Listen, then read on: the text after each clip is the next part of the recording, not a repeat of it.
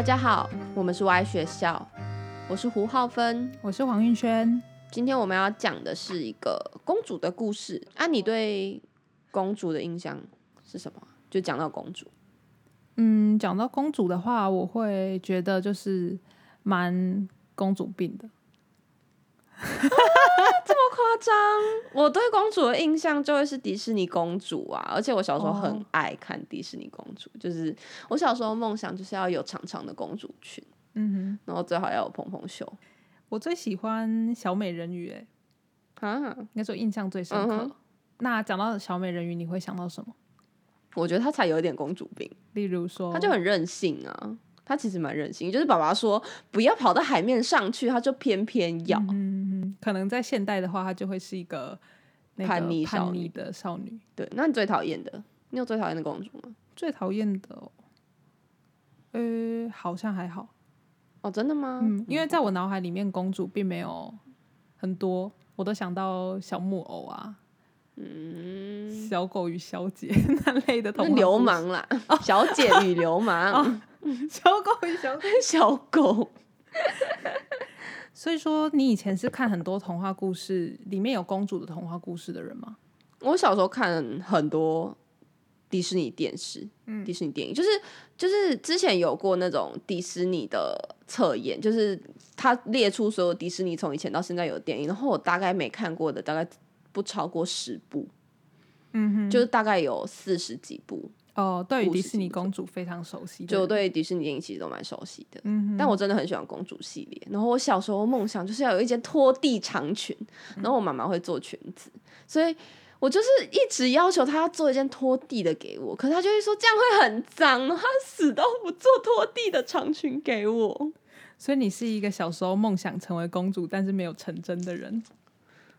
对，长大后，你有活成一个你自己想要成为的公主吗？那我在国中、高中的绰号，就是我朋友都会叫我皇后、真的、哦，女王，她会叫我女王，她不会叫我皇后，就我没有国王。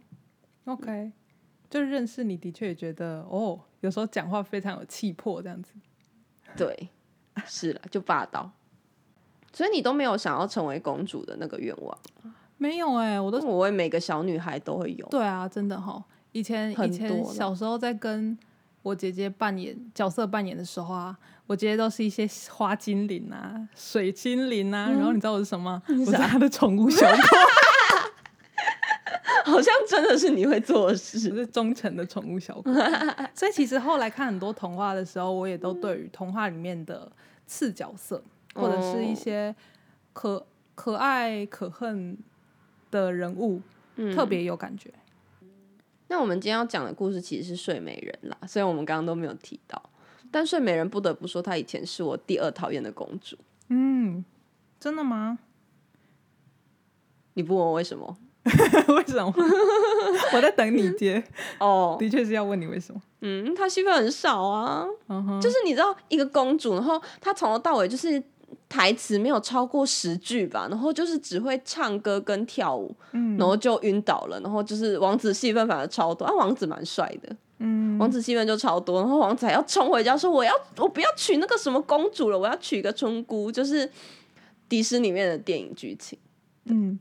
不过我们这个 podcast 的名字叫做《荆棘玫瑰公主》，那所以它跟睡美人其实是同一个故事，对吗？荆棘玫瑰的这个意象好像更丰富一点，我自己觉得。嗯那我想问你哦，你在看完《荆棘玫瑰公主》的这个故事之后，你对整个童话来讲最有印象的地方是什么？我其实最近就因缘巧合之下看了很多次嘛，有一次是跟你看的，然后有一昨今天有一次是在课堂上看的，然后今天看的时候就觉得，天哪，怎么会有一个父母在这么重要的时刻，就是公主在十五岁的生日的时候要受到诅咒，然后可能会死掉，然后公，然后有一一对父母在这么重要的时刻不在家，嗯，任由公主这样跑来跑去，我就觉得有点 被吓到，想说发生什么事？对，而且我今天听到就觉得好惊讶，之前都没有发现有这一段。哦，嗯，所以说每次听都会有不同的感觉咯。对啊，嗯因为我上次听到的时候就觉得怎么女巫这么惨呢、就是十二个盘子就多做一个就好了，你硬是不邀请他，就是也也不是很赶时间的事啊。你是一个国王，怎么可能生不出一个金盘子？嗯就觉得那个女巫真的太可怜了吧？嗯嗯嗯，那你嘞，你有什么印象深刻的部分吗？因为在听故事的时候，我的脑海里面会浮现一些画面，嗯然后我对于那个公主沉睡之后，她被重重的玫瑰玫瑰花丛围成的大篱笆所包围，这个很有画面。我想象的画面是，就是我透过穿穿透过一层一层的荆棘，嗯然后就是的缝隙之中，才看到公主在那里沉睡。嗯，可是我自己就对这一段，就是玫瑰跟荆棘围绕城堡的这一段，现在没什么感觉了。嗯就现在听，可能以前听是有感觉的，或者是未来某一个时期听会有感觉，但最近就好像还好。嗯，OK。除了这个之外，你还有其他的觉得特别印象深刻的吗？我今天对纺锤也印象蛮深刻的欸，就是不知道为什么就觉得它对我来说就是一个活着的东西，嗯，对，很有趣。活着是指说你听到的时候会特别觉得我觉得得它特别鲜活，对对对，嗯。就很鲜活，然后嗯，让我印象深刻。那我想到一个了，就是对我来讲，活着的东西是是一些数字，就是比如说十五岁的时候，然后有听到十三第十三位女巫，嗯，对十第十三位女巫，我就想说，为什么不是总共三位女巫，或是五位女巫，然后是十三？嗯，十三这个数字很特别，因为你看一年有十二个月，然后我们一天有二十四个小时，但是我们只有到十二点。就大家在世界上其实比较常看到十二这个数字，嗯，反而都没有十三。就十三是什么？十三是我觉得是被遗忘的。哦，可是我觉得是新的开始。十哦，三，十三也就是一呀、嗯哼，所以就是一个新的开始。十二加一的感觉。对，因为我说他被遗忘是像你刚刚说十二个月啊，然后时钟绕一圈十二个小时之后，嗯，然后多了的那个东西，他感觉就是在一个群体之外的一，哦，没有被邀请到女巫的那个一，嗯，或者是说，呃，不知道被忽略、被无视的那个角色。嗯之前也有听过一个故事，就是他就在讲家里的第十三个小时嘛，然后就是说在第十三个小时的时候，就会有神奇的事情发生，就是魔法啊，诸如此类，或者是家里的东西就会火起来。嗯，嗯，所以这个跟你说的新的开始有相关吗？这样讲起来好像又有点一样，就是有新的事情在发生。诶，其实我有看过一篇就是在讲睡美人的文章，他是说，就是如果十十二十二是一个完满的数字的话，完满它不会有一个动力，可是、可是是因为十三的那个一出现了，所以它好像又推动一个新的开始，就像一年过了十二个月之后，然后新的一月到来，它推动了整个新的一年。嗯，蛮有趣的。那浩芬，你是不是会玩塔罗啊？你说，对，因为你之前跟我说过死神牌是十三，可是那个意义是什么？我不太知道。死神，死神牌就是代表某一个东西死掉了，然后，嗯、我不太确定跟十三这个数字的关联到底是什么，但死神牌的含义就是说，你要有东，就是你要有东西死掉了，你才能容纳新的东西进来。就是如果你你要长出新的自己的话，你势必你旧的自己就是要死掉。故事里面啊，不是就说到王国里面有十三个女巫吗？嗯，然后，所以她的角色是女巫。你觉得十三这第十三位女巫代表的是什么？她是被遗忘的女巫吧？就感觉好像在那个年代会是某一种女性的能量，嗯哼，被压抑。比如说那那个年代女性就不能出去外面工作，或者是必须要不能表现自己的可能是情欲，我不知道那个年代的女巫就是女性是不能表现自己的情欲的，嗯，或者是不能表现自己的情绪的，因为他们好像就是男人的附属品，对，是不是这些部分？因为你看所有一到十二的部分，好像就是一到人见人爱啊，对。你说这些就是好的特质美好的特质。都被祝福给了睡美人，对，然后那些没有被给予一个女女性的特质是，比如说情欲对，就是好像大家就会觉得那是一个坏女孩的特质。哦，坏女孩，嗯可是好跟坏好像也不是我们自己定义的啊，是世界定义的啊。嗯哼那时候的世界好像就是男人啊，就男人定义的嘛。而且他们给予的特质好像也只是好女孩的特质，他们没有给到男孩的特质。嗯，人见人爱，花见花开，温柔、美丽、善良，有聪明吗？他好像没有给他聪明诶、他要聪，明吗浩峰的？表情超级生动，就是有一种，所以为什么一定要我人见人爱啊？人见人爱，我真的没有人不想要见人爱对我，我就是没有，不是我不想要，我就是没有。嗯所以说，如果是一个被期期许成为那样子典范的女生，她就会没有发展出自己应该发展的某一块吗？嗯，所以那十三好像是被压抑掉的东西，被压抑掉的女性特质。好像其实你在故事里面没有看到什么公主有什么愤怒啊，没有什么悲伤啊，没有吧？就是对啊，她好像就是就是这样，人见人爱，花见花开的长大。可是你知道，人见人爱，花见花开的女生就是不会悲伤跟愤怒啊。我最近有听到一个说法，就是公主在被给予祝福，还有在全国的纺锤被烧掉之后，他就死掉了。但那个死掉有点像，就是某一种形式上，因为他就不是他自己的了。嗯哼对，就是当他被给予的祝福都是世界上的人所期待的，而不是他自己所期待的时候，他就不是他自己的了。嗯嗯，睡美人的这个这位公主的确像是活成别人的样子，直到什么时候她才有就是出现自己的样子呢？爸妈不在家的时候，哦，他自己想要走进那个房间里面去碰纺进一个她锤的时没有走候，进过的房间，嗯，然后就开始触碰到了那个被十三这个女巫诅咒说哦你不可以去动的东西，嗯，让她开始产生好奇心，想要去动的时候，对，是发自他的内心想去做的事情。嗯。呃，现在现在讲起来就会觉得父母不在家很重要，虽然我前面就觉得很莫名其妙。对耶，你刚刚有提到印象最深刻的也是父母不在家这件事情，所以引导了睡美人能够成长吗？对啊，其实有蛮多电影也是，就是之前有看过一些父母不在家，然后小孩在家里乱搞的电影。我记得印象中有啦，蛮多的，对对搞笑片也有很多。对，就是搞笑片，就是父母不在家的时候，小孩就会成长。他们可能会先把家里弄得一团乱，然后再回来收拾。可是他们就学会收拾的能力啊，嗯，总觉得成长就是长歪啊。长，你说要推广一下歪学校吗？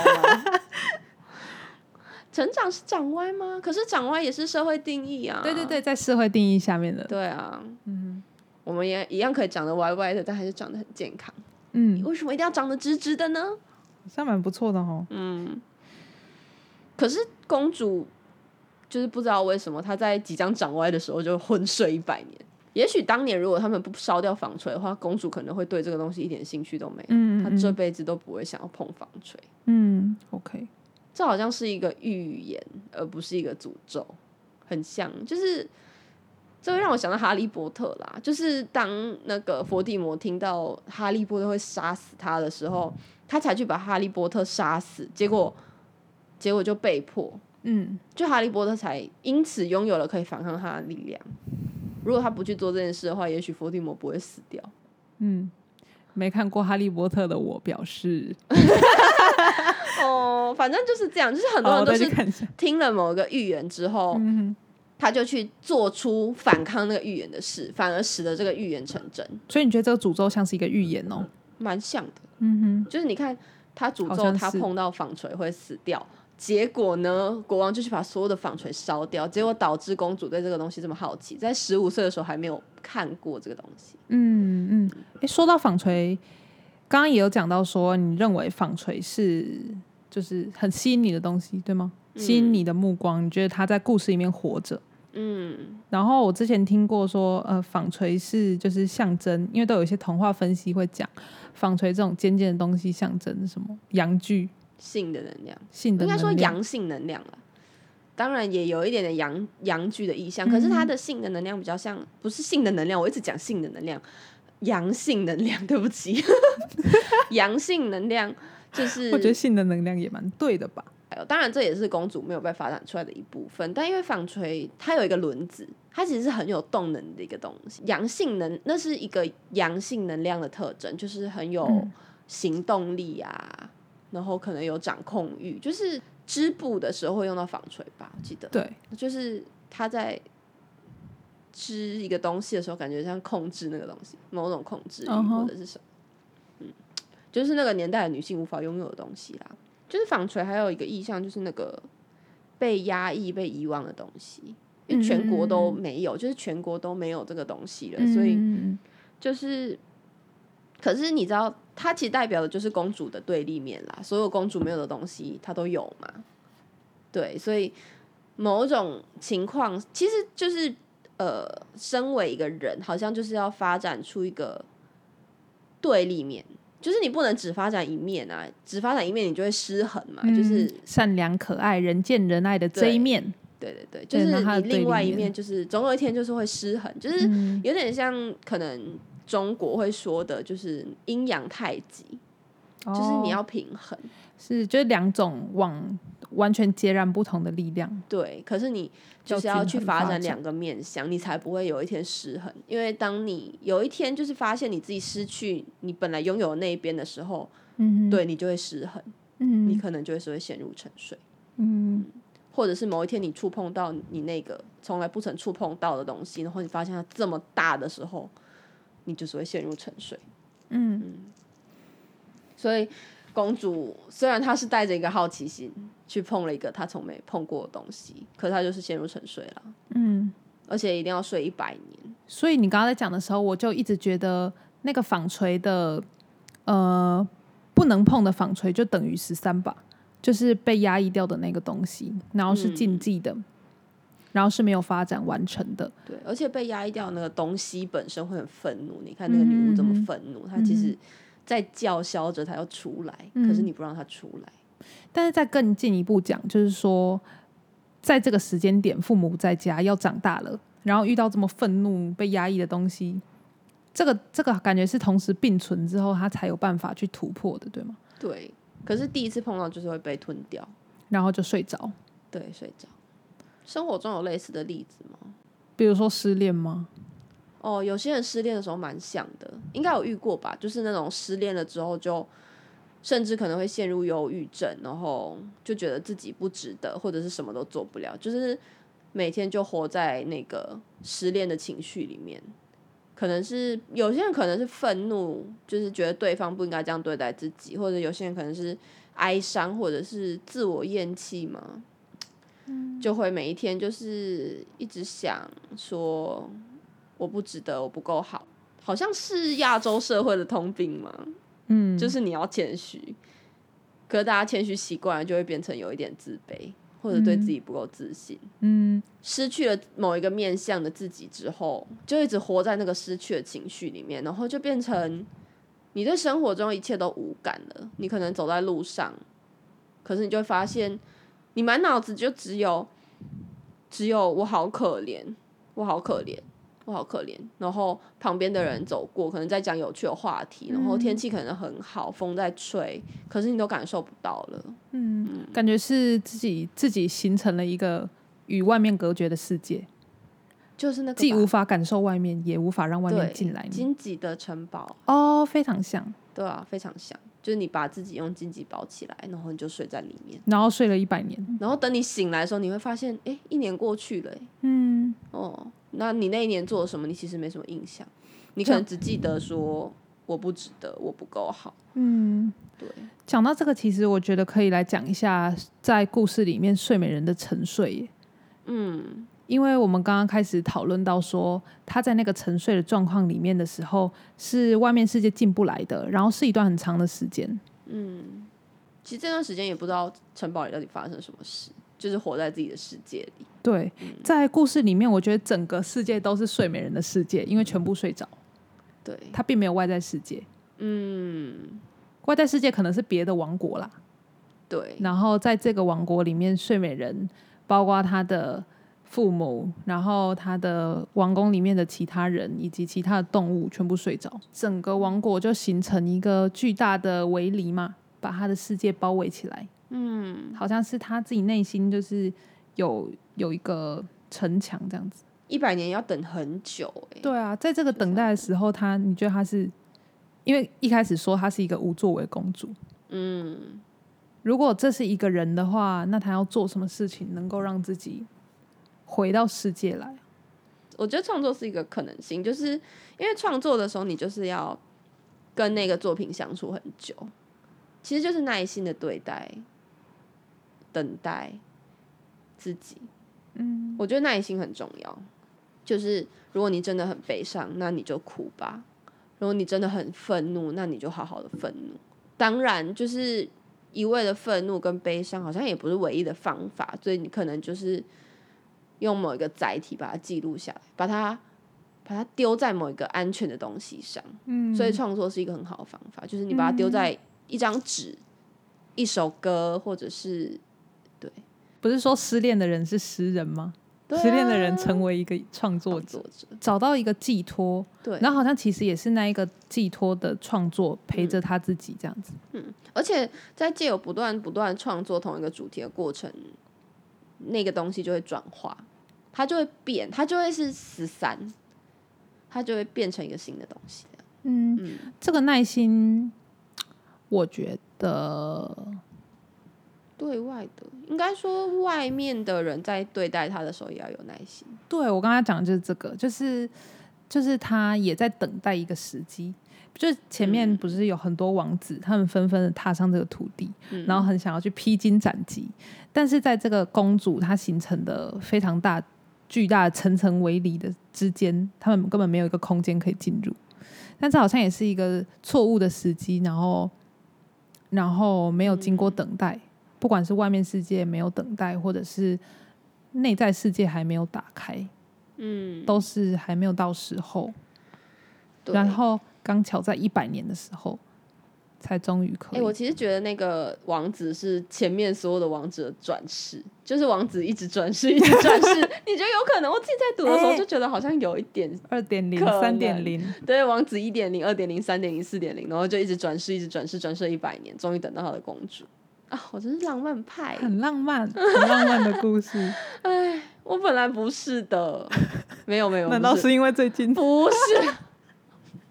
这段拜托剪掉。OK，如果就是整一整个童话故事都是一个，都是一个你内心的地图的话，你就会知道你要花多大的耐心才能等到新的自己诞生。真的嗯，有没有现实生活中的等待？就是可以去感觉一下这么长久的等待这个转换的过程，在等待一个新的十三出现的时候，等待那个转化出现的时候，然后在死掉的状态里，对对对对对我，其实有这个经验的，就是我本人的经验。你要不要分享一下？嗯，但我真的做了很大的努力，让我不要一直死着。嗯，就是我真的做了很大的努力去去试着参与很多事情。你可以说一下一开始一开始的状态，陷入死掉是怎么样？一开始的状态就真的就是自我厌弃啊，然后每一天都在哭这样子。就是我虽然我就是做很多努力，我一开始从读书开始的，就是我去碰了我以前从来没有读过的一些身心灵的书，就是以前不会碰什么什么励志的书，哦，就觉得就是我不需要，就是因缘巧合之下有人介绍我，然后我就真的打开来看，然后就觉得颠覆我的价值观跟世界观呢。就是你从来没有想过世界是那个样子，然后反正我那时候就是一直念书，然后每一天念书也在哭哦，就是什么事情都可以哭，可是我就是嗯用很大力气让自己活着，去上课，然后我有一直持续的画画，然后我上课的时候就很认真听老师讲课，就是反而比我状态好的时候还要认真。嗯因为我感觉是跟花了更多时间跟自己相处，看书啊、画画、认真上课，其实都在内心一直在反刍那些你要处理的事情。对，下一个历程是我就开始跟文玲通信啦，嗯，就写信，然后因为他就会给我回复，然后那那一次我也是去参加一个舞蹈治疗工作坊，其实转化是自然而然发生的，完全没有任何预兆，我就是去参加那个工作坊，然后在那个工作坊里面活着，然后就是呼吸而已。OK，然后，然后我那一天就突然决定，我再也不要让任何人、任何人决定我的快乐，我的快乐我要自己决定。嗯，然后我就开始慢慢好起来了。所以所以感觉这句话是关键，是醒来的那个时候，对不对？嗯，当你的想法有一个转变的时候，就是那个转变。我那个历程整整经历了一年多，嗯就是从我耐心的一直等待，一直对待自己，然后努力的活着，到转换，大概至少也有八个月，就到转换的那一刻。然后那一段时间，我真的就是就是一直在跟自己相处。突然想起来，今年我也有一段蛮长的沉睡期。即使你的身边有很多事情要处理，有很多外物，有很多正在进行的事，但是对那些事情都不上心，嗯觉得失去一份来自内心的动力，然后你就觉得很消极，感觉到自己是消极的。然后后来我找到那个原因，就是就是今年差不多年初的时候去一个地方实习，然后在那边遇到了一个嗯、呃我不喜欢的老板，然后这个老板有着我的就是我厌恶或者是害怕，或者是觉得对他有欣赏，可是也有很恐惧的地方，然后他就成为我的呃他是你的纺锤吗？一个阴影，类似。他是你的纺锤。后来我就发现要呃，有人跟我说，那你要去想想看，你你这个很厌恶的厌恶的角色，你要怎样去做，然后可以变成他的另外一面。在遇到这种会让你死掉的东西的时候，就要看回自己的自身，看一下到底那个你还没有碰过或者是还没有发展的东西是什么。沉睡很像是跟自己待在一起，嗯，然就是后对啊，然后纺锤通常通常都是外在世界的事，嗯，让自己感觉到巨大的不舒服，没有经历过。可是有一种沉睡是失去了某个角色，突然想到，就是有一种怎么说？就是我觉得很常出现在母亲身上、欸，哎、嗯你知道有一些母亲就是小孩长大了，然后丈夫也一把年纪，然后她就会变得很，就是她就什么事情都做不了，她就她就没事做了。她每天可能就会是睡醒、吃东西、看电视、看电视，就是有一些退休老人也会出现这种状况，他就真的无所事事了，然后不知道自己可以干嘛。就是当他失去原本扮演的角色原本扮演的某一个角色，或者是无数个角色的时候，他找不回他自己。哦，哎、你让我想起一个朋友的故事，嗯，就是空巢期，你有听过吗？有，可是我不太知道具体是什么。就是我们不是到了可能比如说大学，然后如果离学校比较远一点，那就离开家了。哦，就是孩子成家之后，然后爸妈还守在那个巢里面的状态叫空巢。然后这个时候，哎，本来是扮演着父母亲角色的爸妈，他们突然间没有孩子，不是孩子去世，但是孩子不在身边，然后他不需要再做母亲做的事情的时候，说回这个朋友的故事，就是他他妈妈就开始感觉得到，感觉到自己不知道要做什么，嗯，然后还是会一直联络孩子，然后提醒他说啊要吃饭哦，然后要照顾好自己，对对，继续扮演着母亲的角色。可是对他自己来讲，他没有，他没有自己的人生跟自己想做的事情。嗯，其实就只剩下，就是呃，人生只剩下某一个面具。面具是一个心理学的词啊，可是就是你扮演的某个角色，对，对，就是变成真正的你自己是什么，找没有办法找到，要怎么找到啊？其实好像也是耐心哦、就去培养啊。面对巨大的转变的时候，那个状态就很像死亡。可是要怎么样才能醒来？就是好好的、耐心的、珍重的、温柔的对待自己，这很重要。嗯然后去等待跟洞察，要去看见自己的状态，好难哦、我们真的是给出很没有建设性的建议。真的。但除此之外，真的，因为哎、应该这样讲好了。其实世界上这个世界就是很没耐心的世界啊，步调这么快，我们都没有办法好好的耐心的对待自己，耐心温柔的等待自己。嗯嗯嗯，如果是这样子的状态的话，那个洞察就在耐心的同时，洞察更重要，因为你要张开眼睛看外面世界在发生的很快的事情，到底是不是你真正想要回应或者是对，在意的事。那如果不是，你继续跟自己待在一起才是有效的。嗯，所以总结来说，你觉得睡美人的故事用一句话概括？就是当我们睡着的时候，请一定要耐心的对待自己，不要放弃。那我用一句话来概括的话，我觉得是我们要看到我们的第十三个女巫，嗯，到底是谁，然后去经历那个耐心等待，整合它。嗯，就睡美人的历程，其实就是，呃，当你在生命的一开始只活出某个面相的时候，你触碰到了另外一个你没有碰过的面相，你就一定会死掉，就是一定对，因为对你来说一定是很大的冲击。你一开始可能会觉得那是外在的东西，可是它一定会影响到你的内在，非常混乱。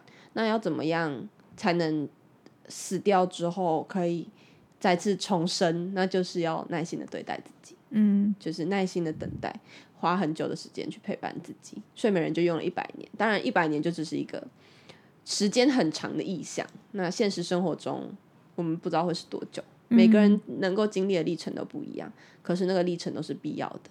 嗯，我觉得必要的就像是说，诶，十二是一个很完满的嘛，那为什么不要每个人都活出十二就好了？因为如果没有那个十二加一的那个一，没有那个很生气出现的女巫的话，就不会有生活的巨大转变，所以你没有办法发现自己有一个新的面相。应该说每个人都是这么的丰富吧？你怎么可能只活得出十二呢？你一定有很多你还没有看见的自己，而你的责任就是要活出那些自己，你才能变成一个越来越坚强的人，越来越完整的人。对，说完整好像有一点太过，我觉得不会，是每一个人都有，每个人都有完整的样子，但都是不一样的。嗯嗯应该说我觉得完整是没有终点的，我自己会这样觉得，因为你你就是这么丰富跟独特。嗯，大概就是这样。最后抽了一张彩虹小卡，完整是没有终点的，你就是这么丰富与独特。我 你说我本人说出了这么好的彩虹？卡，我真会说话。那就这样喽，今天谢谢大家的聆听，好，谢谢大家，那我们就体验见，嗯拜拜。拜拜。